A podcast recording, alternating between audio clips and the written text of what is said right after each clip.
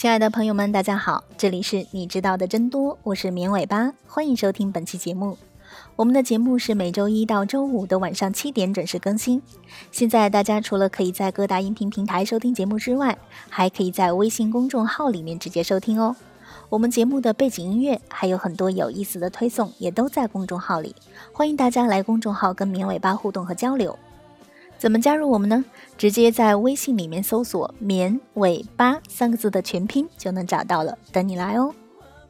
最近有传言说，融化变形再冻住的雪糕或含可溶性毒蛋白，这可让我们这些夏天爱吃雪糕的群众诚惶诚恐啊！事实真的是这样吗？我们先来看一看专家是怎么说的。专家说。如果雪糕或冰淇淋达不到我们所设定的温度要求，它就会引起一些结构的变化，形状也发生一些变化。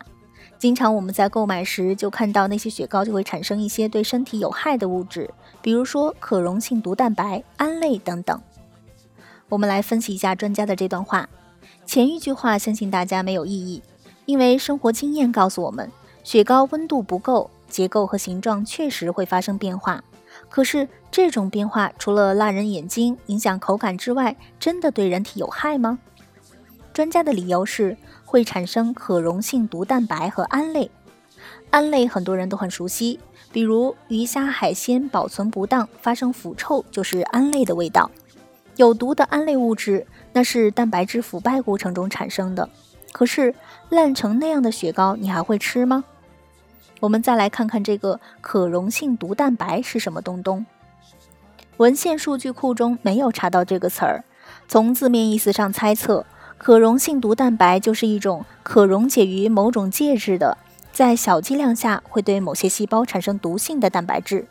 结合上下文的语境，就是说，二次冷冻的雪糕会产生一种口服后损害人体健康的蛋白质。首先，正常人类的消化系统是很强大的。绝大多数蛋白质都会被分解成氨基酸，很难通过口服产生特定的生理意义。难得遇到会导致不良后果的情况，比如过敏。医学机构早就做出警示了，因此一般来说都可以放心。其次，假如专家说的是真的，要知道雪糕原本就是液态下被冻结的，第一次冻完全没有产生有害物质，凭什么经过再次融化冷冻就产生了呢？从理论上分析，有这两种可能。第一种可能是，雪糕中的物质经过二次冷冻，转化成了这种蛋白质。蛋白质是由氨基酸组成的，包括毒性在内的生理功能是由特定的分子结构决定的。改变蛋白质的分子结构，就可能产生具有不同生理功能的蛋白质。所以，对于本身含有牛奶蛋白质的雪糕，通过加工是能改变蛋白质的结构的。不过，就一般的物理化学因素而言，强酸、强碱、高温、紫外线的影响远比冷冻要大得多。冷冻甚至是保持蛋白质的一种手段。此外，雪糕中的其他成分也是常见的安全食材和食品添加剂。仅凭借温度的变化就产生了有毒蛋白，纯属杞人忧天。这种温度改变如果能导致蛋白质产生毒性，食品加工早就没法做了。第二个可能性是，这种蛋白质是微生物的代谢产物。尽管雪糕的冷冻是为了复形，但冷冻本身也是一种重要的保障食物不变质的方法。主要原理就是抑制微生物的代谢和繁殖。比如一些致病菌快速繁殖下可能会产生毒素，有些毒素就属于蛋白质。但是，仅仅让雪糕发生些许变形的温度，远不足以达到让微生物快速繁殖的地步。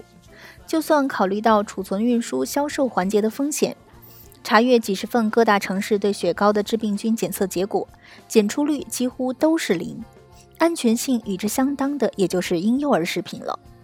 这可能与冰淇淋在加工过程中早已经过专门的灭菌环节，产品中的微生物含量极低有关。倒是街头一些无证刨冰店曾经有吃出金黄色葡萄球菌感染的病例，经常也有小店销售无证假冒的雪糕被查处，这个是值得警惕的。总而言之，绝对安全的食物是不存在的。就现有的科学证据来看，消费者并不需要担心，仅仅发生些微形变，经过二次融化的雪糕会产生什么毒蛋白。担心其中的糖分太多会导致人发胖，倒是应该的。雪糕销售人员应该注意按照国家标准来保证冰柜温度在零下十五度以下，最好也不要和其他的食物混合密集码放。当然了，专家也不要想当然的发表言论来误导大家。好的，以上就是本期节目的所有内容了，感谢大家的收听，也欢迎大家关注“棉尾巴”的微信公众号。我们节目的背景音乐还有很多有意思的推送，也都在公众号里，大家也可以在公众号里面跟绵尾巴互动和交流。怎么加入我们呢？直接在微信里面搜索“绵尾巴”三个字的全拼就能找到了，等你来哦。我们明天见吧，拜拜。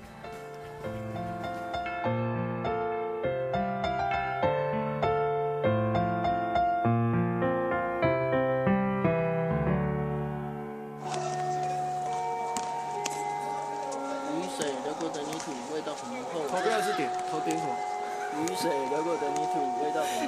对，手要打拍子。